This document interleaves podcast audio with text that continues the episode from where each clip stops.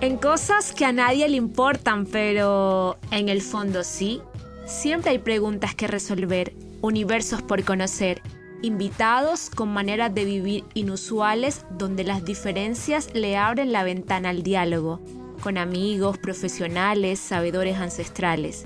Es un espacio de cháchara con aquello que nos jode, nos mortifica, nos confrontan, nos importan o simplemente nos hacen sonreír.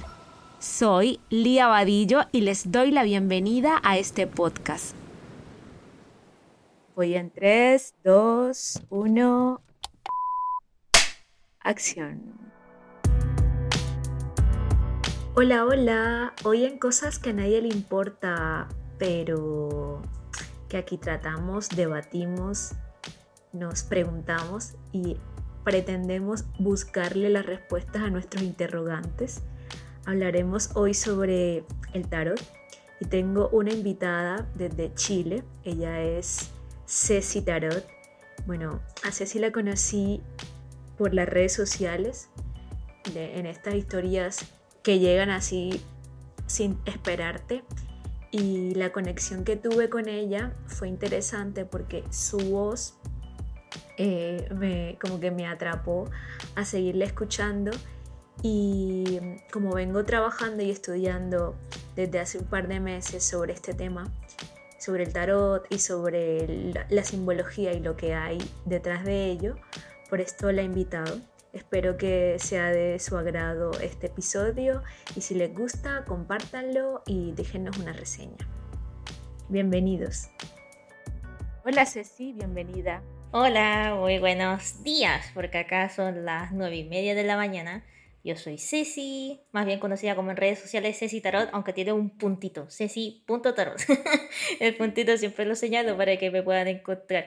Y sí, soy tarotista desde hace mucho tiempo, desde los 16 años, gracias a que mi papá me regaló la oportunidad de encontrarme con un maestro y la verdad es que fue un tarot super express porque duró dos días, fue un curso intensivo. y a partir de ahí, sí, a partir de ahí fue una odisea porque en principio también aprendí el tarot más difícil para la lógica humana, que es uno que se llama tarot de Marsella, que solamente son símbolos. En cambio, hay otros tarot como el Rider Wild, que este ya tiene como la figura simbolizada y uno puede ver y dice, ah, ya, significa eso. Pero no, yo a partir de lo más difícil del mundo. Además que también tenía como una especie de crisis existencial de qué voy a hacer con mi vida, qué voy a hacer con mi vida, qué voy a hacer con lo que vaya a estudiar y todo. Porque imagínate, aparte de ser tarotista, soy numeróloga, soy terapeuta floral de Bach, tengo cursos de activación de tercer ojo y activación de octavo chakra, Vortex Aura Healing, Reikiadas. En un ratito más voy a ir a un curso de Reiki egipcio. Soy como una obsesionada del estudio, entonces como que nunca me decanto por una sola cosa. entonces este viaje que he tenido hasta ahora, inclusive con el tarot, siempre ha sido revelador. Y siempre ha sido como rompe esquema. Y eso me gustaría después trabajarlo mucho en este podcast porque de verdad lo que se cree del tarot antes hasta lo que es ahora ha cambiado bastante. Ay, Ceci, muchas gracias por abrir tu corazón. Yo sé que este, este episodio, primeramente, es una investigación y un viaje a mi corazón, porque, como te decía ahorita antes de empezar, eh, ayer decidí que mi investigación para el máster va a ser sobre el tarot, ¡Qué alegría! Y sobre todo estos, como sobre esta simbología y la, la, simbología de la imagen y cómo tú interpretas a través de ciertos símbolos y te conectas también con tu intuición eh, sobre lo que está pasando y también lo que puede pasar. Bueno, yo no me, no me quiero, no me, no me gusta como que enfocarme tanto como en el puede, porque me gusta como, como darle forma al, al aquí y a la ahora. Sí. Entonces, eh, en este viaje me gustaría eh, que me contases la importancia de tu voz, porque como que primero está la, información se genera en la psiquis, pero luego para bajarla hay que utilizar como la voz como vehículo. Entonces, para ti, ¿por qué es importante la voz y cómo se transmite ese mensaje? Es que yo siempre he sido de las personas al ser altamente sensible, no de casualidad me dedico a estas cosas, el valor de cómo es que te dicen las cosas, con qué tono, con qué pausas o muy frenético. Yo siento que la manera en cómo comunicar las cosas puede cambiar el contexto completo de cómo recibas la respuesta. Por ejemplo, en las lecturas de tarot que me han tocado que han sido como súper tristes, difíciles, con contextos bien sombríos. Y es como, bueno, yo no le voy a decir a la persona, oye, ¿sabes qué? Te va a ir mal y fuiste buena. No, tengo que encontrar la manera de ocupar un poco la empatía. Eso también lo tengo ahí como esencial. ¿Qué pasaría si esta lectura fuera para mí? ¿Cómo la tomaría yo, sabiéndose de que a mí el tema de cómo me dicen las cosas más que el mensaje, porque el mensaje como tal va a estar así duro, pero cómo me lo digan puede bajar un poco la intensidad, puede inclusive darte un poco de esperanza, que es como ya, mira, la verdad es que te está tocando algo difícil, pero hay alternativas, hay vías, hay consejo, hay sugerencia, hay distintos tipos de caminos que puedes ocupar. Entonces, también decirlo con mucho cariño, también puede como que ayudar a que la persona ya no lo sienta como tan agresivo el mensaje, porque he visto videos de tarotistas que están como que, y va a pasar esto, y que no sé qué, y con el tono de voz súper exaltado. Hay una que es como la hija de no me acuerdo quién, y porque soy la hija de no sé qué, y digo que va a pasar así. Y es como que, bájale un poquito, bájale un poquito, no es necesario que tengas que andar prácticamente gritándole a la persona como para que te haga caso porque siempre he sentido eso, que la gente que tiene como estos tonos de voz más agresivos o más imponentes puede inclusive revelar cierto tipo de inseguridad porque no saben cómo hacerse escuchar. Entonces, yo considero varios factores, la empatía, el cariño, eh, entregarlo de una manera suave, jocosa, porque inclusive hay estudios de docentes, de profesores, que si uno enseña mientras hace el ambiente jocoso, que todos estén riendo, pasándolo bien, aprende más rápido inclusive, absorbe mejor la información. Entonces, ay, ya tengo una, una serie de lluvias ahí de ideas con respecto a cómo lo comunico. Y generalmente porque tampoco me gusta andar como representando una imagen depresiva, así como de que, ah, es que va a pasar esto y no, no puede pasar nada más y el destino ya te marcó. No, a mí siempre me gusta dar oportunidades, la verdad. Eso podría decir. Sí. Yo recuerdo que cuando te conocí, Ceci, me apareciste en estas historias de Instagram. Mm. Eh, yo soy súper curiosa con este tema eh, y estoy como, y no incursionando, creo que sí puedo decir. O sea, mm. mágicamente han llegado a mí eh, estos recursos y los valoro y creo que los estoy integrando en mi vida también y te conocí y, la voz fue lo que más me atrapó, o sea, fue lo que más me, como que me fidelizó a tu contenido. O sea, como una voz suave, una voz pausada, una voz como amorosa, que tú, o sea, como una madre, fue como, mm. me está hablando, me está hablando una persona muy sabia. Mm. O sea, en la, en la contención del mensaje y en cómo transmites, es increíble, de verdad que es increíble. Es que la verdad si tú te pones a pensar, una persona promedio, vida cotidiana, que tiene que trabajar, pasa el estrés del día, tiene que preocuparse de comer, tiene que preocuparse de ganar dinero, tiene que tiene, tiene tantas preocupaciones que los estudios, las mamás con niños, las personas que tienen que estar horas y horas ahí despiertas haciendo todo. ¿Tú crees que va a ser bonito que llegue alguien en un video y te diga, ah, es que esto, esto y así? O muy en línea como que esto te va a pasar y ya está como una especie de narrador de internet así, estas voces como tipo locutoras loquendo. No, pues no es la gracia tampoco. Entonces, qué mejor, yo pienso, ¿no?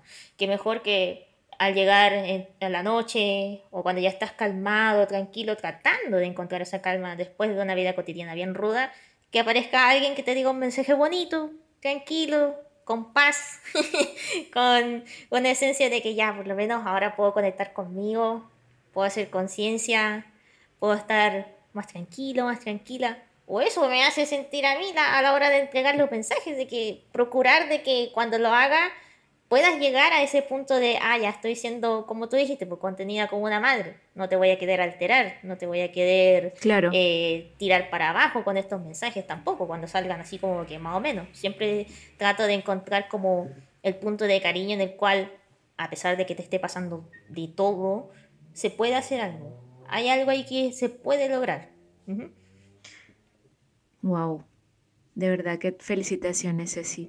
Bueno, como todos sabemos, eh, llegar a este punto de integrar todos estos conocimientos y integrar estas habilidades te, ha llevado eh, tiempo y también te ha llevado mm, procesos y, mediaciones. Y me gustaría saber, bueno, hablemos ya como, como, como amigas, me gustaría que contaras, le contaras como a la comunidad cuáles son tus hábitos como tarotista em, que te ha permitido también conectar con tu intuición, conectar con tu interior? Mira, por ejemplo, en lo que era en mi Ceci a los 16 años a la Ceci actual, estos hábitos han cambiado bastante. Porque gracias a que desde que me pasó el primer curso que te decía que fue el tarot más difícil, hasta que quise estudiar los otros tarots que ya son como más amigables al público, ahí he aprendido, por ejemplo, el más esencial que encuentro yo, leer las cartas cuando estás tranquila, concentrada, que no estés estresada, ni agotada, ni triste, ni, ni así, porque eso también puede afectar la lectura y sería irresponsable por parte de un tarotista leer las cartas en esas condiciones, porque hasta uno mismo como el lector puede cambiar la condición de la respuesta si no está eh, en un como tono equilibrado. Así que siempre procuro todos los días, por último, hacer las meditaciones que a mí, en lo personal, me sirven bastante. Y, ay, está pasando la moto.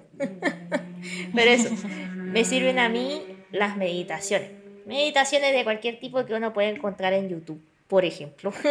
YouTube siempre ha sido la herramienta de meditación más grande que he tenido porque puedo colocar música de cualquier cosa, de los ríos, de la esencia del fuego y cosas así.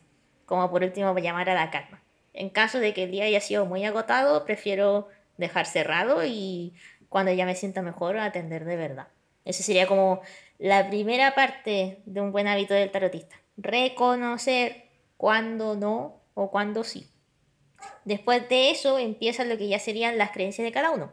Y acá es como súper chistoso porque yo en general creo en todo prácticamente, pero no en el sentido de que sea como una religiosa y dogmatista, no sé qué, sino que lo que me sirva lo incorporo. Por ejemplo, yo trabajo mucho con la energía de los arcángeles, porque hay un arcángel, curiosamente, que es el arcángel Raciel, que es el que invita a que se revelen los misterios. Y yo como que, ah, qué perfecto, me puede ayudar para leer las cartas porque vamos a descubrir cosas que generalmente no sabemos mucho, que están en el subconsciente de la persona. Entonces, en el tema de empezar a abrir la lectura como tal, siempre pido eso, que me acompañe Arcángel Raciel y la rutina diaria que yo tengo cada vez que trabajo. Adiós a los arcángeles, a los ancestros, a los maestros ascendidos o a todo ser de luz que me pueda guiar en esta lectura. Entonces, como que incorporo de todo un poco por lo que me sirve mm. más que nada. No es como que esté así como que, ah, ya, entonces por la niña de la escuela no sé cuánto esto tiene que ser así. O sea, no, la verdad es que yo soy muy diversa en ese sentido. la verdad que sí. Cuando te hablé ahorita, que era el capítulo número 5, me hablaste como de la desmitificación y me hablaste de mm. romper patrones. Y yo creo que ahora con las redes sociales y con, con que el mensaje ya no es sea, no es tan, no está dividido, sino que cualquier persona puede acceder a él. Mm. Creo que se ha creado un momento interesante en donde, donde la gente se acerca a ustedes ya con, bueno, me imagino que hay de todo tipo de, de consultantes. Sí. Pero creo que la gente se está acercando como de manera más natural a todas estas cosas que antes eran un tabú. Entonces, mm. me gustaría que, no sé, echáramos chismes de cómo han sido tus experiencias con, con gente religiosa que ha llegado a tu, a tu consultorio o con, no sé, cuéntanos algo así divertido. Ah, mira, la verdad es que mi meta principal, como tú bien dices, siempre ha sido el de que todos crean en esto no como una especie de miedo y que, ah, es que estas son obras del demonio y cosas así. No, la verdad es que no, es una herramienta tanto terapéutica como cotidiana, bien personalizada y bien práctica a la vez. Pero me ha pasado de todo un poco, por ejemplo, cuando estaba recién en la, en la etapa de universidad, tipo 18, 19, yo no sabía de pura inconsciencia, porque eso fue aprendido en el camino, de que hay que tener mucho cuidado de leer las cartas en lugares públicos, en zonas abiertas. O en ese entonces que estaba con dos amigas en un McDonald's. estaba ahí leyendo las cartas a ellas porque ellas estaban como que preocupadas por sus exámenes, si iban a aprobar, si iban a sacar la buena nota y todo. y ya yo inocentemente voy sacando las cartas. Y de repente siento que va caminando una persona así y se pone acá al lado mío y yo la veo así y tiene un ojo así. Me mira así con un ojo con unas pepas enormes y me dice, oye, ¿tú sabías que si lees el tarot te quitas años de vida? Y yo como que, ¿cómo? Te juro, dice la señora. Y yo como que, no, no sabía, pero sé que no me va a pasar a mí, muchas gracias. Y la señora se quedaba pegada. Como que no, pero es que yo estoy viendo tu muerte, porque se supone que esa señora del McDonald's era conocida como una bruja también, o como una medium o lo que sea. Entonces fue como guerra de intelectos esotéricos ahí. Pero no, yo dije, ya, para la otra ya sé ya que en el público como que no. Y después, con el paso de los años, claro, uno confirma de que las lecturas pueden salir manchadas porque hay bastantes personas, se cruzan las energías, no le das el respeto debido. Entonces, como que aprendí en teoría a la mala, pero ya, bueno, esa es la primera, la primera de las experiencias que tuve con gente así. Y, curiosamente, no con alguien religioso, porque ahora la experiencia religiosa, oh Dios santo, estaba yo en ese entonces, porque yo vivo acá en Arica, Chile, pero en ese entonces viví por tres años en Santiago. Tuve una pareja y convivíamos, pero la mamá era evangélica. pero de esta, sí, pero de estas evangélicas que igual como que se le cruzaban un poco los cables religiosos porque como que quería creer y después como que no. Pero ahora sí, entonces yo mientras estaba leyéndole las cartas a mi pareja, porque a mi pareja también le gustaba eso, aparece ella y siempre aparecen como detrás mío, no sé qué significa ese símbolo. Pero la miro y es como, oye, pero esta cosa, lo siento hija, yo te quiero mucho, pero esto es como del demonio visto desde el Evangelio. Y yo como que, pero tía, porque le decía tía, pero tía, sí, mire, yo respeto su creencia y todo, pero no va a cambiar nada el hecho de que yo pare de leer cartas y todas esas cosas. Y ella como que con mucho cariño me decía, no, sí está bien, pero es que desde mi creencia y todas esas cosas. Y yo, no, sí está bien tía, pero desde mi creencia. Ay, ahí como que... Era una pelea amorosa porque ninguna se levantaba la voz, por así decirse. Pero tampoco llevábamos, llegábamos al punto común que es como, oye, ¿sabes qué? Está bueno lo que estás haciendo. No, se notaba ese como rechazo cariñoso de que, mira, haz lo que quieras, pero creo que no te puedo aceptar eso. Y yo como que, ay, Dios santo, ya. no, si son cosas así, porque eso también es lo que me gusta harto como que romper, hablando de romper esquema, de que sea, lamentablemente se ha manchado mucho el tarot desde el punto de vista como religioso, que es como lo que decía, obra del demonio, o cuestiones que te bajan a las sombras, pero la verdad es que el, el tarot yo siempre lo he considerado que son mensajes de amor, son mensajes de esperanza, son mensajes para darte oportunidades. Es una herramienta del cotidiano, porque también a veces se exceden mucho con los rituales en el tarot. Honestamente, es opinión controversial, porque yo sé que tiene que tener rituales y procesos y que limpieza y todo, pero a veces es mucho. Cuando en realidad lo que te puede ofrecer esta herramienta son respuestas precisas que necesitas. Y con todo el amor del mundo, no te atacan, no te dicen así como, oye, ya estás condenado. No, la verdad es que no. Entonces, eso de estás condenado siempre ha pasado con las religiones. Porque siempre las religiones, varias religiones, como que si haces mal, oh, pecador, estás condenado, vas a ir abajo, no, no hay chance, no puedes cambiar. Y si pides el perdón, pero así ya rogando con mucha fuerza, ya recién vas a ir al cielo. Y si te castigas por ello, no, la verdad es que no, no, no compatibiliza mucho. Mm.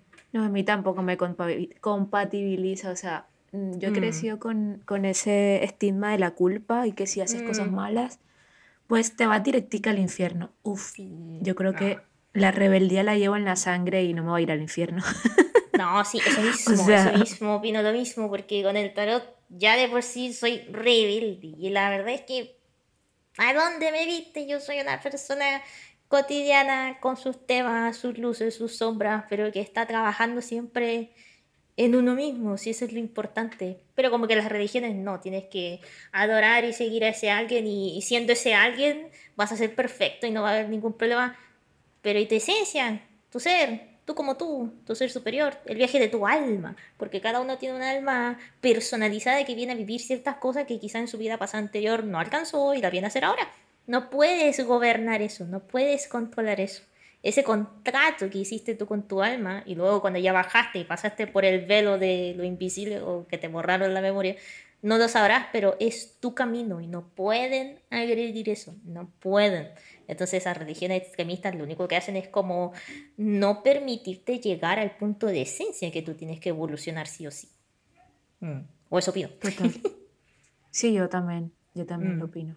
O sea, yo o sea, creo que compaginamos mucho porque yo estoy integrando de lo que he aprendido en como en el camino. O sea, mm. no soy religiosa, me parece, yo soy espiritual, o sea, creo mm. en lo que a mí me hace bien. Exacto. Y, y en lo que, con lo que resuena mi, mi corazón y mi mente. Y yo no sé, a mí este tema de, no tanto de bueno, de brujería, porque antes mm. se usaba la palabra bruja a una mujer sabia y las condenaron por esa misma sabiduría y ahora se está integrando el, término y me parece interesante cuando mis amigas me dicen, ay, es que tú eres bruja. Sí, soy bruja, soy sabia. Obvio que Soy una abuelita sabia. Sí, que, está en que, que estoy ahora conociéndome a través de todas estas prácticas y de, y también de la gente, porque, porque creo que ah, eh, como que mm, voy conociendo de tu práctica y si resuena conmigo, pues también puede, que sea mi práctica. Y ahí voy, como absorbiendo de cosas buenas. Bueno, digo yo. Sí. Ceci, me gustaría eh, preguntarte, ¿quiénes pueden leer las cartas? Y si nos haces como un recuento de cuántas cartas hay, eh, qué símbolos hay, qué, qué, numerología también hay dentro de esas cartas. A ver, es bien sencillo porque acá, típico de esquemas todos pueden acceder a este tema del tarot, todos, todos, porque siempre se ha visto de que solamente las, las personas con el tercer ojo abierto y que con tantos años, o por linaje también, que he visto y escuchado bastante, de que, que porque vengo de mi abuela, que era una bruja y así se heredó y se heredó, eso lo respeto mucho, pero eso no significa de que, ah, porque no tengo una abuela bruja, no, no puedo hacer nada. No, tampoco. si la verdad es que el tarot es apto para todo público, aunque siento de que obviamente hay ciertos límites, porque yo lo aprendí a los 16 años, no he tenido experiencias de vida como para ser una buena oráculo o una buena consejera, ¿no? Mientras más experiencia de vida tengas, como que más sencillo va a ser el tarot para ti, porque la estructura del tarot se basa bueno, son 78 cartas en general, ¿no? Pero las primeras 22, o los arcanos mayores, conocido como el viaje del héroe, conocido como la Eliada de Homer, si no me equivoco, conocido como los 22 arquetipos psicológicos de Carl Jung y cualquier tipo de cosa, para mí son 22 etapas de vida. Y por eso yo siento que la persona, mientras más experiencia haya tenido en la vida, es más sencillo.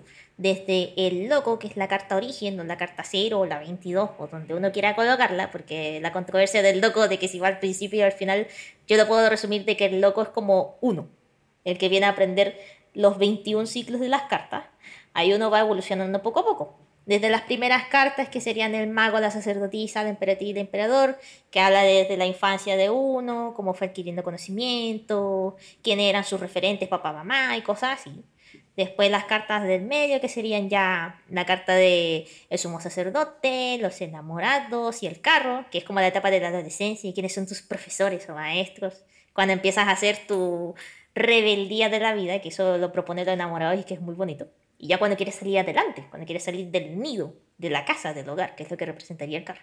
Ah, las cartas que ya empiezan a aparecer un poquito más espirituales, como la carta de lo que es ya la fuerza, el ermitaño, la rueda de la fortuna, porque es como que, oh, me estoy dando cuenta de que estoy evolucionando de cierta manera, pero una etapa de vida ya debe morir, que sería de la adolescencia a la adultez. Tengo que cambiar mis perspectivas o van a ir cambiando por sí solitas o dependiendo del contexto. Entonces, ahí el destino mismo, que es lo, que es la rueda, te ofrece estos cambios de manera natural. Sea lo que sea, que rompiste con una pareja cuando joven, que estabas haciendo una carrera y decidiste como que, oye, ¿sabes qué? No me gusta más, la dejo.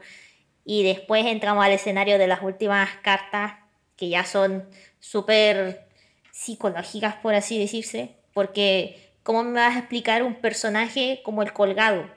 ¿Qué es eso? El colgado no existe, la justicia también, ¿no? Pues no son personajes físicos como las primeras nueve cartas ante el loco. Las últimas cartas ya son trasfondos psicológicos.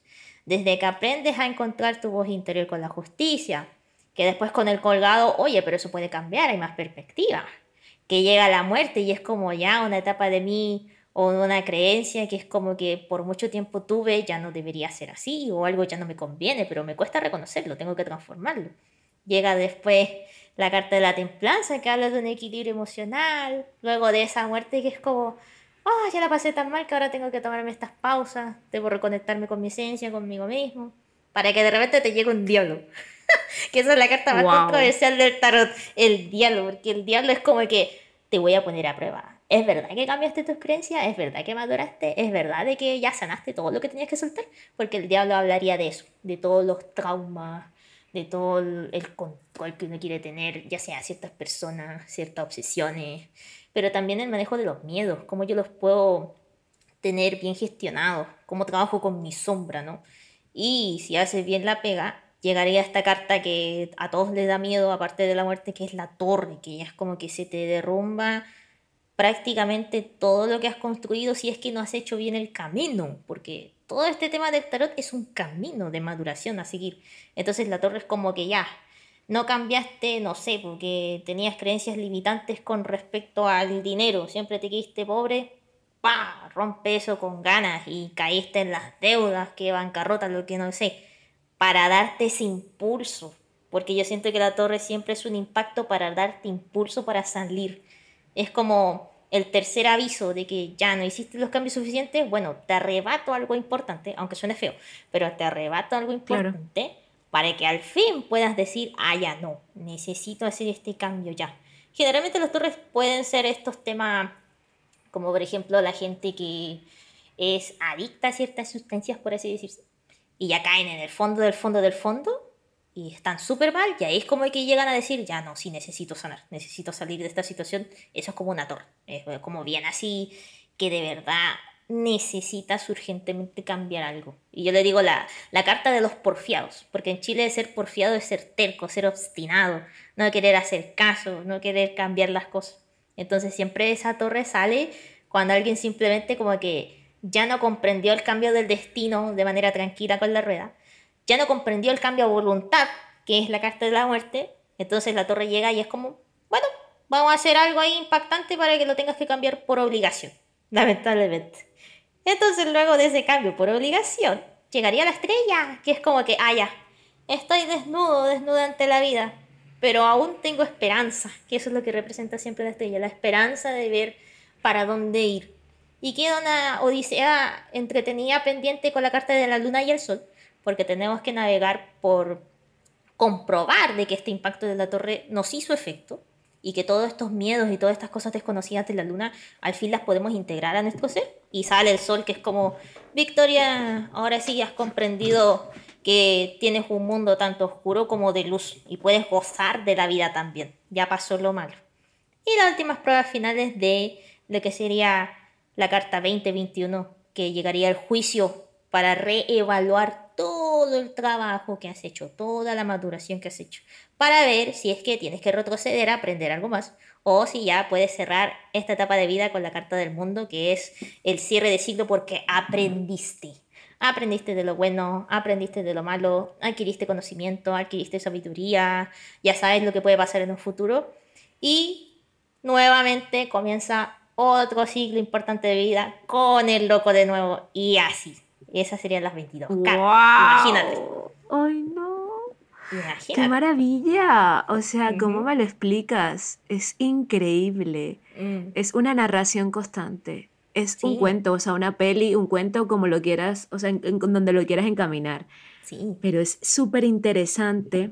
Bueno, imagínate que yo en estos días, eh, saliéndome un poco y contando mis chismes, en estos mm. días estaba preocupada porque tengo que eh, exponer mi, mi, trabajo de grado en junio y todavía estaba ahí decidiendo qué voy a hacer. Y ayer justo yo le hablé al, bueno, al, profesor y le dije, lo primero que le dije, necesito ayuda. No sé qué mm. hacer, necesito ayuda. Mm. Y me dijo, bueno, ahorita nos quedamos y, y, charlamos a ver en qué te puedo ayudar. En fin, el cuento fue que yo llevé mi, mi oráculo de escritura creativa y se lo pasé a una amiga y mi amiga lo estaba organizando en la, en la mesa. Claro. Y él llega y me dice, Lía, ¿de quiénes son estas cartas tan bonitas? Y yo le dije, no, son mías, que me, me las regalaron y tal. Y me dice, ¿y te interesa mucho el tarot y la simbología y tal? Y yo, sí. Y me plantea una pregunta y me dice, oye, ¿y por qué no haces eh, tu investigación sobre esto? y yo, ¿qué? ¿Qué? ¿Cómo? ¿What? Y luego, o sea, como que había haciendo como una, un recuento de toda, de por qué pasan las cosas y por cómo las entiendo también, mm. nuestra, nuestra grabación había quedado uh o sea, como que lo íbamos a hacer antes y luego no la pudimos hacer sino hoy. Y yo creo que hoy es la respuesta a la pregunta que me hice ayer. Sí. Y, me, o sea, y estoy conectando muchísimo ahora con, con todo este viaje porque yo, yo escribo y hago cine. Entonces, toda esta narración que llevas y, las, y la, la simbología y la representación, o sea, el camino es este. El camino es este, no, no tengo duda. No, y aparte que siquiera te expliqué lo que son las 22 cartas, que ese siempre me gusta porque las 22 cartas para mí, de hecho un tarotista puede leer con 22 cartas. Las primeras 22, los primeros los mayores. Ya con eso podía ser tu vida entera, podías dedicarte a tarot tranquilamente. Porque la otra 56, ¡oh! imagínate son 56 y es como, ¿cómo uno se puede aprender la otra 56? Pero, como ya te conté, que las primeras 22 cartas serían como los personajes, ¿no? Los representativos de tu vida y después las transformaciones psicológicas que uno va sufriendo. Las otras 56 cartas, sencillas y llanamente, explicarían en qué ámbito ocurre, ya que se, dividen en cuatro palos. Hay un palo que sería el, los de bastos, que representa el elemento del fuego, el impulso, la creatividad, el trabajo, la lluvia de ideas, las competencias. Eh, los ejercicios y cosas así. También puede representarse como un palo un, poquito tirando para la ira y el ego, así que ahí hay que tener cuidado.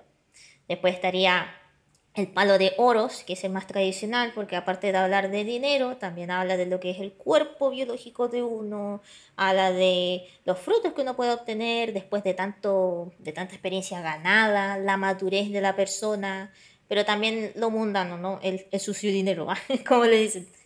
Y después de eso, estaría el palo de espadas, que eso ya es como más mental. Puede hablar de lo psicológico mental.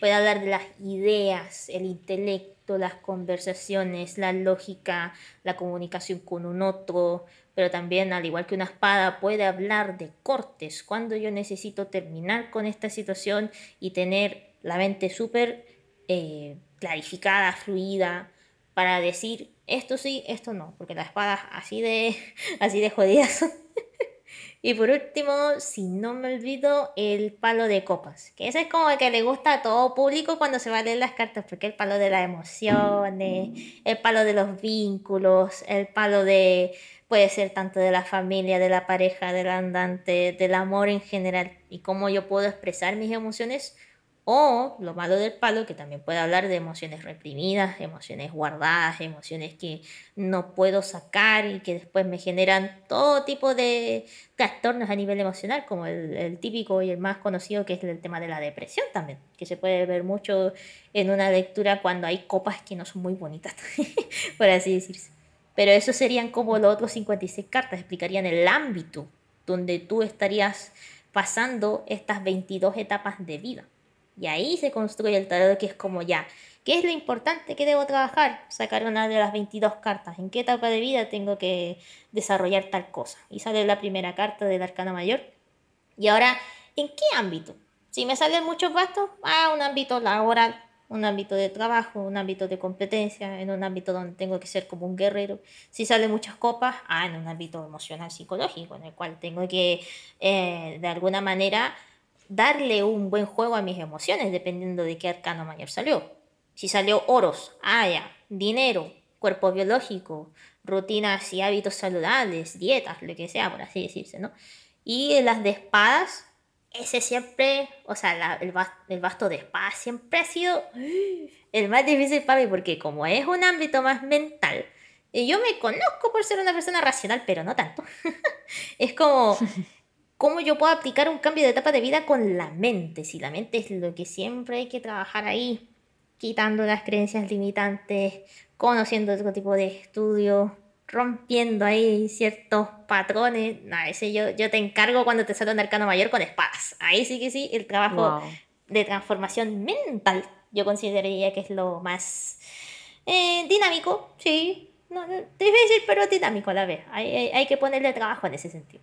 Pero ahí serían como ya las 78 cartas completas, por así decirse. La Virgen, Ceci. Wow, gracias, de verdad. Te lo agradezco un montón. Oye, ¿sabes qué me estaba, cuando estabas hablando, eh, un día iba caminando eh, de regreso a casa y justo me encontré una carta que era el las de bastos. Y ¡Oh! luego, en esa semana, me encontraba cartas, siempre me encontraba cartas. Y es como, o sea, como la vida bueno, yo soy, o sea, yo estoy siempre muy pendiente de los mensajes que me dan por ahí, o sea, en el ambiente. Y cómo también uno tiene que estar receptivo para integrar esos mensajes que te va dando la vida y meterlas ahí en, tu, en, en, el conocimiento y aplicarlas también en la realidad. ¿No? Y curiosamente que tú estás hablando de que tienes que hacer este estudio del tarot y eras de bastos, curiosamente habla de un nuevo impulso, un nuevo proyecto, una nueva iniciación en cuanto a algo que me prende, me apasiona. Entonces, yo creo que vamos bien. vamos muy bien. Muy bien. Mm, sí. muy bien, muy bien. Wow. Sí, y o sea, esto se integra mucho también en la confianza, tanto que tienes en mm. ti como también en la que en la que está en la fe que te que tú te sustentas en lo que tú crees, porque no simplemente, que, bueno, en lo que cree la gente. Yo no voy a decir ahora en qué tienen que mm. creer, pero en lo que creen, sí. sí. No, sí, sí, yo recuerdo en ese entonces, porque yo a los nueve años recién empecé a tomar como que mucho interés en este mundo más espiritual. Y desde chiquitita que también tenía esa capacidad, tenía, porque ahora no la tengo, pero tenía esa capacidad de ver cosas del más allá y así. Pero dentro de un contexto familiar un poquito disfuncional, igual el trabajo de la confianza en uno mismo fue un viaje, porque en ese entonces mis papás siempre eran como muy sobreprotectores y al ser muy sobreprotectores no me daban esa independencia o esa voz que yo requería en ese entonces como para, no sé, ya sea cometer errores o ya sea ser más asertiva, tomar más riesgo y cosas así. Entonces cuando ya llegaron mis 16 años, estaba enfrente a este, a este tarot que era el más difícil, el de Marsella, que ni siquiera como en el de Rider White que tiene dibujitos simbólicos para entenderlo mejor, era como, ¿y cómo yo sé que lo que me sale en las cartas es lo que es. sí, al final nunca he tenido este punto de confianza de decir, ah, ya sé que me salió esto porque sí, porque debe ser esta situación. Aparte que a tus 16 años, como te decía, mientras más experiencia en la vida vayas a tener, más fácil va a ser integrar el tarot y por ende la confianza va a ser más sencilla porque es como, ah, yo viví esto. Entonces a mis 16 años, con un contexto de familia disfuncional, en las cuales no me atrevía mucho a arriesgarme o a equivocarme, me enfrenté a este oráculo como una especie de introspección a muy temprana edad, muy joven.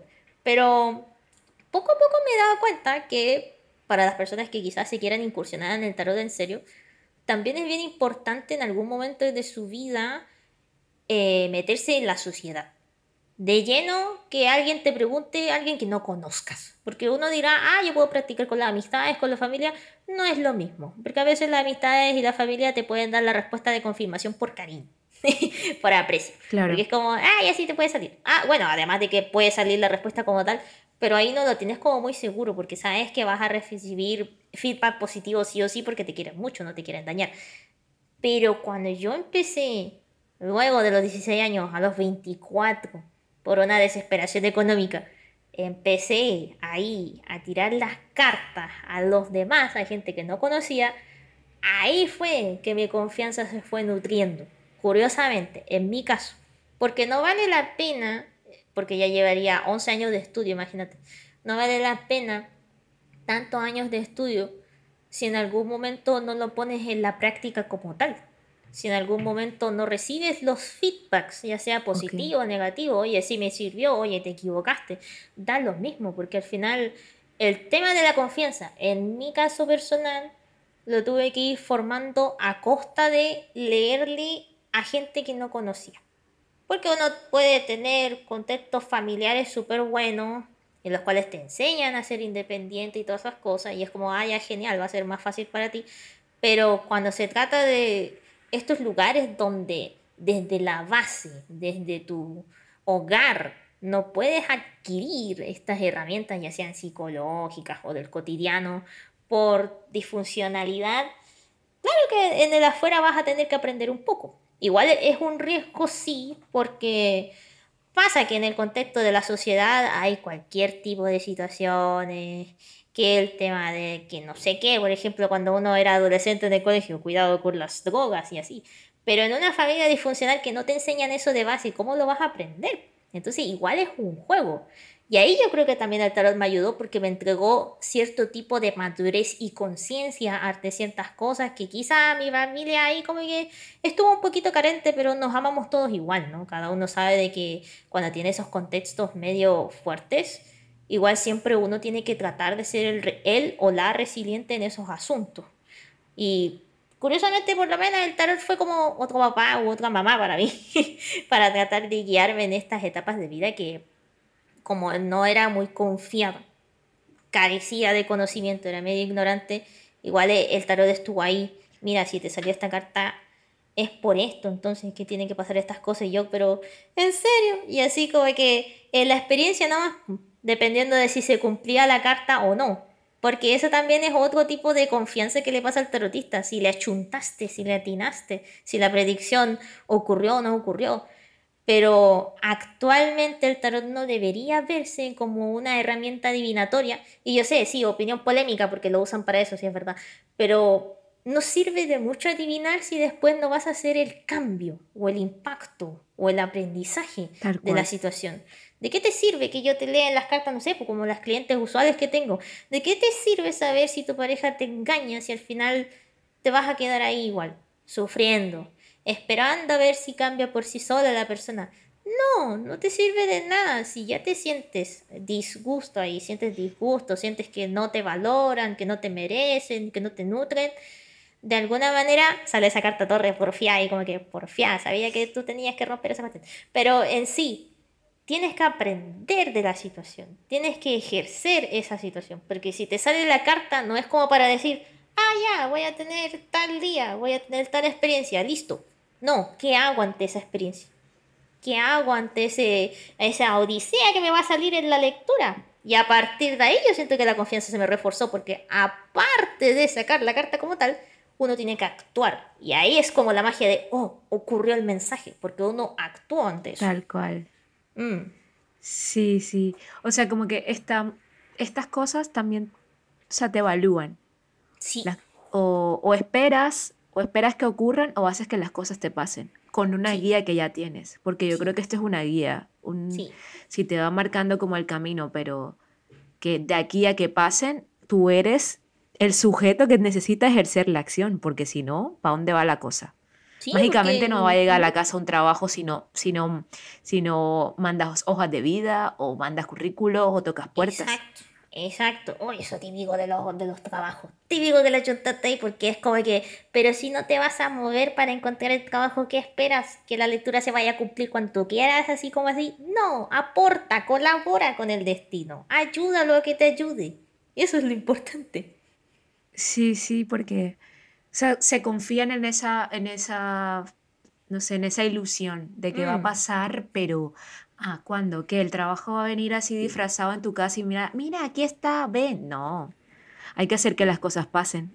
Sí, es como. Hay cartas que salido en lecturas que es como el escenario tan positivo y tan bonito. Y después me llega la persona, oye, ¿sabes qué? No ocurrió lo que tú dijiste. Y yo, oye, pero ¿y los consejos, las advertencias que te propuse, ciertas sugerencias para hacer tal cosa, lo hiciste? Silencio. no me contestas más. Y yo, como que, pero ¿cómo? ¿Cómo no, cómo no te dejas ayudar? Por el universo mismo que te está dando la ayuda, más encima. Te está advirtiendo, te está diciendo, te está aconsejando, haz esto, podrías cambiar esta cosa, modifiquemos las situaciones. Han salido lecturas tan bonitas de escenarios tan macabros en las cartas, solamente porque después yo le dije, oye, ¿sabes qué? Mira, ante este escenario, las cartas te sugieren X asunto. Y como que la persona, ah, ya, voy a ver si puedo hacer este X asunto, quizás no tan a rajatabla, así obligadamente, a su manera, obviamente, a su manera, ¿no? Pero le funcionó y cambió todo el escenario macabro que salía por ahí porque hizo el acto, hizo el cambio, hizo el movimiento. Y es como que, ay, perfecto, esos, esos consultantes me encantan porque de verdad están dispuestos a hacer el trabajo. Ay, en el capítulo pasado, eh, Ille nos decía que, me decía, muévete, nena, que no eres un árbol. O sea, no estás ahí Exacto. en un lugar fijo, hay que generar esa acción. Sí, por supuesto que sí.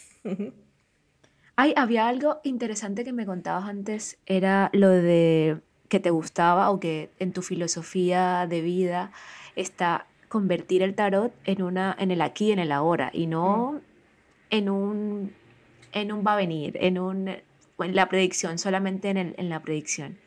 ¿Cómo integras eso y además cómo, bueno, cómo lo, se lo, se lo inculcas o se lo re- reafirmas a tus, Sí, sí, ¿cómo sí. se dice? lo que- ¿Consultantes? Sí, Consultante, consultante yo le digo, porque cliente es como muy, muy cerdo, diría yo, muy como que haya un cliente, un número. No, consultante, porque vienen a consultar, obvio, vienen a saber de sus dudas.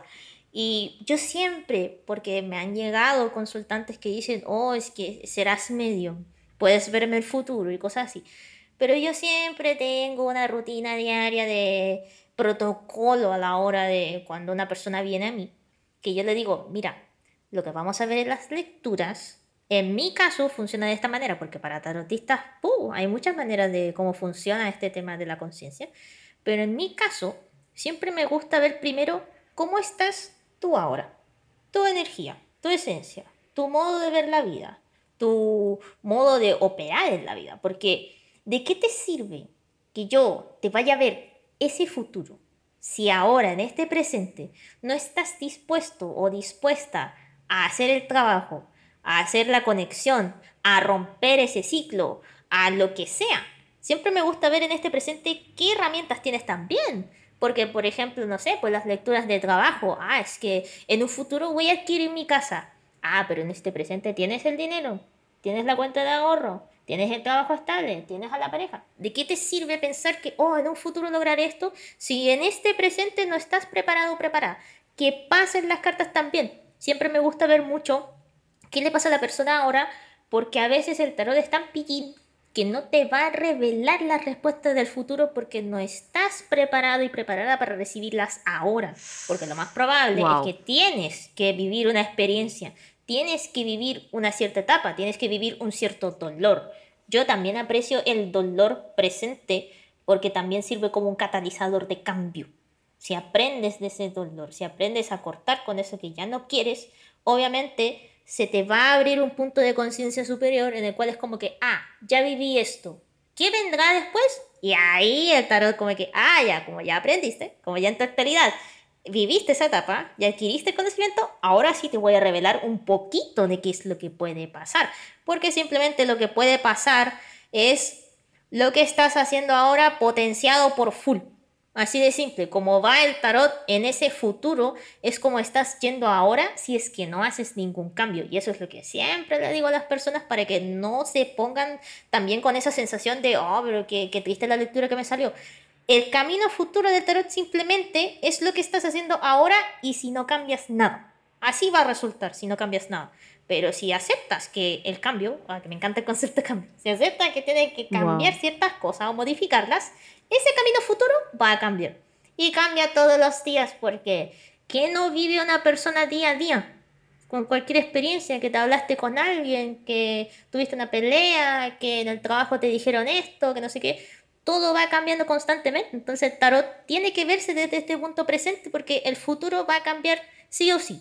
Simplemente lo que sale en ese futuro es una probabilidad de si es que sigues el mismo camino. Nada más. Así de sencillo. Mira que yo me estoy quedando sin palabras de lo increíble, o sea, sí, del aprendizaje que estoy teniendo. Sí, no, es, que es, es, full aprendizaje el tarot, full aprendizaje. Por eso yo digo, quizás en una edad menor va a ser un poquito más difícil aprender, aparte de lo intelectual, porque el aprendizaje, las experiencias de la vida, lo que vas adquiriendo cotidianamente, es lo que va a hacer que esta herramienta sea más sencilla para ti. Así, así de simple, pero esa simpleza obviamente conlleva años de vivir cosas en tu vida, lo que tu alma te tiene preparado en este presente, imagínate. ¿Qué sabemos de eso? Oye, otra cosa que me llega es como que hay gente que que se obsesiona también por esto. Entonces no vive su realidad y no se apersona de lo que tiene que hacer por, por solo confiar en esto. O sea, como depositan su, toda su energía allí y les, se les dificulta entrar a la realidad porque están en la cabeza. Sí, bueno, y yo pienso que eso igual es como tan triste porque es como uno como ser humano es una herramienta andante, o sea, es un artífice de su vida tan genial y tan bacán pero esas personas, trata de empatizar un poco con ellas, porque esas personas será que se obsesionan porque, al igual que yo en un principio, como partí desde un punto de origen disfuncional en el cual la confianza en mí no estaba nutrida, es obvio que quizás algo que me revele una respuesta esperanzadora o una cierta manera de actuar, yo voy a ir, no sé, corriendo, ah, voy a hacer lo que me dice tal persona. Por bajo autoestima, porque no valoro mi propia conciencia. Entonces, espero que esas personas lleguen a tener ese amor propio suficiente para que no tengan que depender de unas simples cartitas, como yo a veces le digo.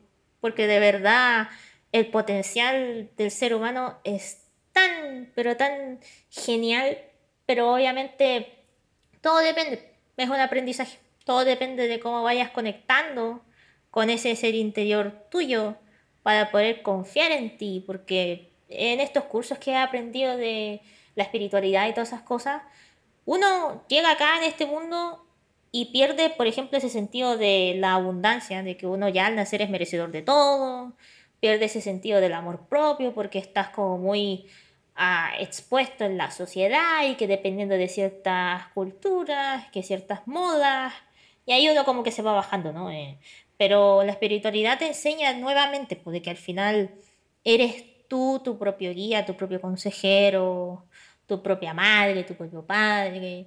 Solo que me imagino, porque la, la vida ahí te va a ir indicando, las señales del destino te van a ir indicando, tus guías espirituales te van a ir indicando, o lo que tú vayas creyendo. Y ahí uno va a ir madurando y ya no dependiendo tanto de alguien que te ordene, que eso también pasa mucho con la religión porque te ordenan a hacer tal cosa o a creer en tal cosa y no hacer tal cosa y con eso lo tienes asegurado por una especie de sumisión que no sé qué ocurrirá ahí pero es medio rara la situación. Pero es finalmente.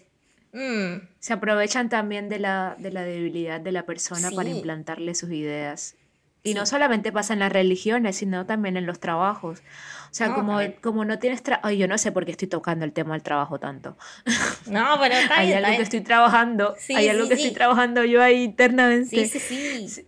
Y lo estoy sacando. Eh, como que te, te implantan como que esa necesidad de quedarte ahí. ¿Por qué? Porque tú no puedes mirar más. O sea, no, no, no, no, no has abierto como tu, tus ojos espirituales o tu, tu, tu tercer ojo o tu conciencia, como lo quieras llamar, y no miras más de ahí.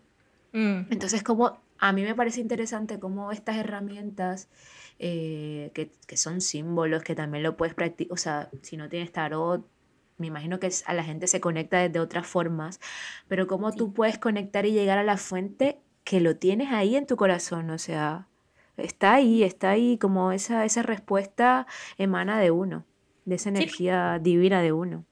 Sí, porque al final como ya para terminar este tema de la confianza y que la obsesión por debilidad, uno lamentablemente, como te explicaba en este tema del viaje del alma, pasa por un velo del olvido y ya no te acuerdas qué tienes que hacer, porque si uno supiera lo que el alma contrató en ese entonces, uno ya estaría así como que ya, vida solucionada.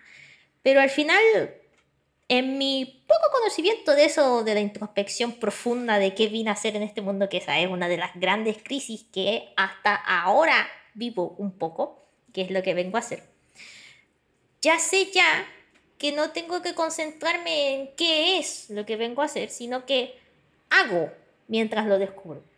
Aplico mientras voy aprendiendo.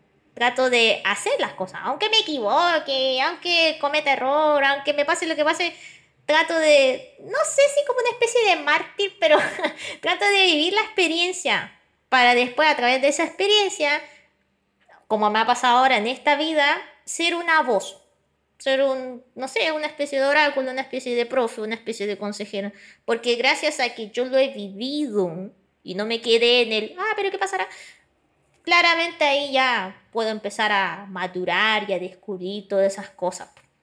Porque al final es muy desconocido qué es lo que vienes a hacer. Es muy desconocido a pesar de que estés con 100 gurús y llegues a tu cuestión de, oh, que tengo que conectar con mi conciencia superior. Si no haces nada para ello, no es que vayas a, a solucionar todas las cosas.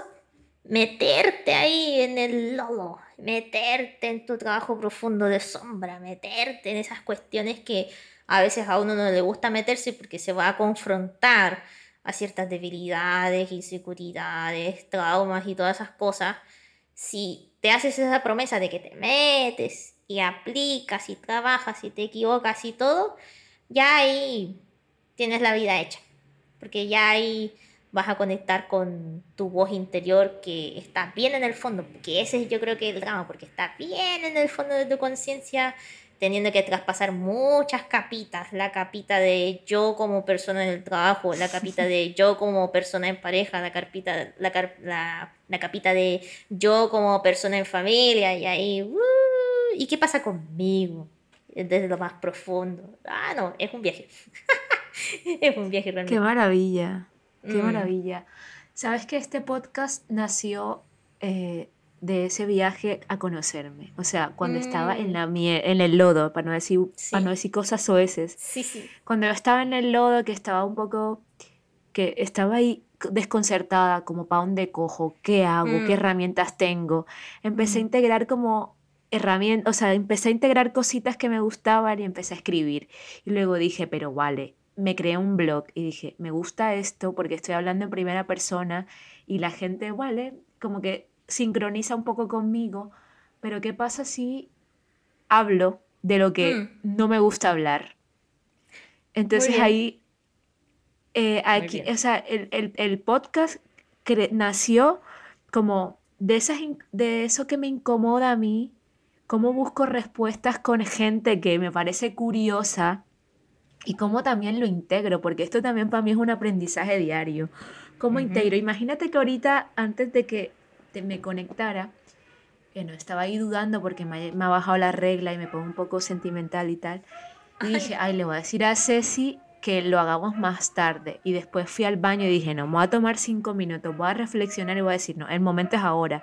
Porque es que antes, cuando, cuando eh, estaba como que frente a eso que quería, en vez de darle frente y poner, o sea, como poner, ponerme en marcha, lo que hacía era que me ocultaba ante los miedos. Mm, mm. Y, y, procrastinaba y decía, bueno, mañana mm. lo hago, le puedo decir después que... No. Y dije, no, ya, se acabó. O sea, se acabó de, de, de mentirme y de no enfrentar la realidad, porque iba así, mañana lo hago, mañana lo hago, no sé qué, y ya no. O sea, ya, ya estoy lista, o sea, ya estoy haciendo que las cosas me pasen. Sí, no, y para dejarte tranquila con esa sensación, hay un efecto biológico en ello también, porque yo aparte de ser espiritual, todo lo que quieras, que Diosito, que Arcángel y todo, yo, a mí también me gusta ser bien conectada a la ciencia y a la tierra y a qué es lo que me pasa biológicamente. Eso es normal porque es un mecanismo de defensa biológico del cerebro el no querer arriesgarse, el no querer hacer un cambio. No sé qué pasa a nivel, no sé si neuronal, pero cuando te empieza a dar como esa cierta incomodidad y como que, ah, lo quiero hacer después y todo, ahí es tu señal biológica de que tienes que actuar porque el cuerpo está detectando que estás ante una amenaza. Y como cuerpo primitivo, sí. como cuerpo primitivo instintivo, es obvio que tu mente va a empezar a hablarte de que, y si mejor no lo hago, mejor me quedo tranquila y todo. Pero siempre he utilizado esa incomodidad como un catalizador de movimiento. Cuando me siento incómoda, dos cosas. Yo siempre he sido de la experiencia, siempre ahí me equivoco o la chunto, o cualquiera de las dos, pero dos cosas. O es algo que de verdad no deberías hacer porque hay una especie de peligro en teoría o es algo que sí debes hacer porque te va a prometer ahí un avance y un aprendizaje, pero full. Solo que tu mente y tu cuerpo es como una reacción natural a que, oye, no, es una amenaza, es peligroso, ten cuidado. Pero no, la verdad es que ahí uno tiene que llamar a la conciencia y decir, bueno, no es que si voy a hacer este podcast ahora o no, no es que me vaya a morir. Entonces, ah, ya lo hago nomás. me, lo, tiro nomás, total. No es como otras situaciones que ha pasado, por ejemplo, a veces tu cuerpo te advierte intuitivamente. Me pasó, no hice caso y me ocurrió cuando chiquitita que yo estaba subiendo a un colectivo o a un taxi para ir a la casa con mi familia y yo ahí sentí como una especie de incomodidad, oye, no me debería subir. Y mi mente se llenó, no te subas, no te subas, no te subas, no te subas. Y yo como que ya no importa, era chiquitita, mi mamá me estaba llevando con mi hermana. Y claro, pues después unas calles más chocamos, pues ¿qué iba a hacer yo ahí? Si yo sabía que no tenía que ir, mi cuerpo me lo estaba advirtiendo, pero ya, pajarona. Ante situaciones en las cuales puede ser un poco más evidente de que, oye, no hagas eso, ya ahí. Pero en estas situaciones de ahora, en el cual estamos sentadas, tranquilas y todo, es normal que de repente el cuerpo como que no quiera, pero sí se puede. Ay, mira, aquí hay una frase que me gusta, dice, cuando transformé esa culpa en responsabilidad subconsciente, mm. acto seguido llegó la paz. Sí. Cuando te comprometes con lo que realmente amas, recibes toda la ayuda necesaria. Sí, sí, sí, muy sí. Sí, sí, es como, bueno, otra cosa, es como si, no si tienes las herramientas y, lo puedes hacer, no importa que no sean las mejores, hazlo. O sea, no te, no te cohibas que si no tienes el mejor celular no va a poder grabar, si no tengo la mejor cámara no lo va a poder hacer. No, no, la, ayuda necesaria va a llegar en cualquier momento, pero que te, que te, que te copie o que te... Ay, no, se me fue la paloma, pero que las cosas te pillen haciéndolas. Mm, sí, pues sí, eso es lo que conversábamos en cierto punto del podcast, porque si no haces nada y solamente te quedas esperando, más difícil va a ser para ese universo o cualquier tipo de cosa que tú creas de darte esas señales, de darte esa ayudita, de darte ese empujón. Al final vas a depender mucho de ti, de ti mismo, es verdad, pero qué mejor estar en sincronía con el universo para que así ese trabajo propio sea mucho más fácil. La coincidencia de esa carta que encontraste de las de bastos, la pregunta que te hizo el profesor, ¿por qué no haces esto? Eso es una señal del universo de que estás cooperando con él y como estás cooperando con él, él te va a ayudar o ella, dependiendo de que uno que va creyendo ahí. Cuando uno se hace responsable. Mm. Sí, hay que responsabilizarse de lo que de los sueños y de la materialidad. Wow, wow. Ay, hay, hay, que ir cerrándose, si me encantaría seguir aquí hablando, pero, pero el tiempo nos apremia.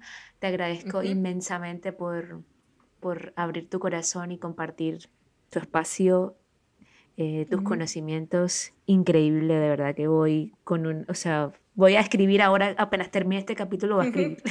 Sí, no, no, de verdad, muchas gracias a ti por la invitación, porque es la primera invitación en mi vida a participar en, este tipo de situaciones de podcast. Por eso yo decía, ay, qué emoción, mi primera vez en algo. y la verdad es que como mensaje final, yo lo único que puedo decir con este aprendizaje del tarot súper tradicional, pero después que lo convertí en una herramienta de la vida cotidiana y todo, lo único que puedo decir es que uno es un tarot andante. Uno sabe todas las respuestas, pero es normal que gracias a la sociedad, gracias a la familia, gracias a lo que sea, pierde esa capacidad de uno de saber esas cosas. Aparte que también este contrato del alma que no se sabe, lamentablemente no tienes como esa información adicional. Pero a pesar de que no sepas, tienes que hacer igual. Porque viviendo la experiencia, trabajando lo que quieres, cambiando lo que ya no, ahí vas prendiendo esa ampolleta, prendiendo este tarot interno que es como que, ah, a raíz de que viví esto, ya sé ya que sí puede funcionar, que no, cómo me siento. Y trabajar tu amor propio full también es algo que es importante a la hora de hacer tus cosas, el amor hacia ti, porque como uno es su propio oráculo, tiene que confiar en uno para llegar a esa respuesta, tiene que reconocer ahí cuáles inclusive tus limitancias, qué es lo que no, es importante saber qué es lo que no. Porque ya a punto de puros no llegué hasta acá, curiosamente. Aceptar, por ejemplo, eso que te decía de la sensibilidad de uno, de ser altamente sensible. No iba a estar en contextos, por ejemplo, laborales en los cuales me iban a estar ahí con el estrés hasta por la punta. Uno tiene que amarse mucho para decir, bueno, en ciertas cosas me puedo adaptar, ciertas cosas puedo tolerar, pero hay ciertas cosas de que yo no voy a estar dispuesta a entregarme como al sufrimiento o al dolor constante. Yo me amo harto como para estar en lugares que ofrecen menos para mí. Y estoy consciente de qué es lo que soy capaz. Pero para eso es una experiencia de vida que hay que ir participando en ella. Hay que moverse. Hay que moverse, hay que moverse. Ay, Ceci, de verdad que estoy maravillada. Estoy extasiada. no, yo igual, de verdad me voy súper contenta. Hablamos bastante. Bueno, si les gustó mucho este capítulo, eh, compártanlo, coméntenos, déjennos sus comentarios en, la, en Spotify y en el Apple Podcast. Y muchas gracias, Ceci, de verdad. Muchas gracias. Muchísimas gracias. Y sigan a Ceci en sus redes sociales. Ay, sí, mira, muy sencillo. Yo soy ceci.tarot. En todas las redes sociales, a excepción de Facebook, que tiene una I latina más. Pero ceci.tarot en Instagram, TikTok, YouTube creo también, bueno, aunque no subo mucho video en YouTube, pero tengo que hacerlo. pero Instagram es la más fuerte junto con TikTok. Ceci.tarot. gracias, Ceci, gracias. Agur. Muchas gracias. Que les vaya súper bien a todos. Chao. Chao, chao. Esto es un proyecto hecho con amigos, una producción de Juana Films, dirección creativa Lía Vadillo Productora de contenidos, María Argumedo. Edición y mezcla de sonido, Víctor Peñaranda. Diseño de música, Pablo Martínez.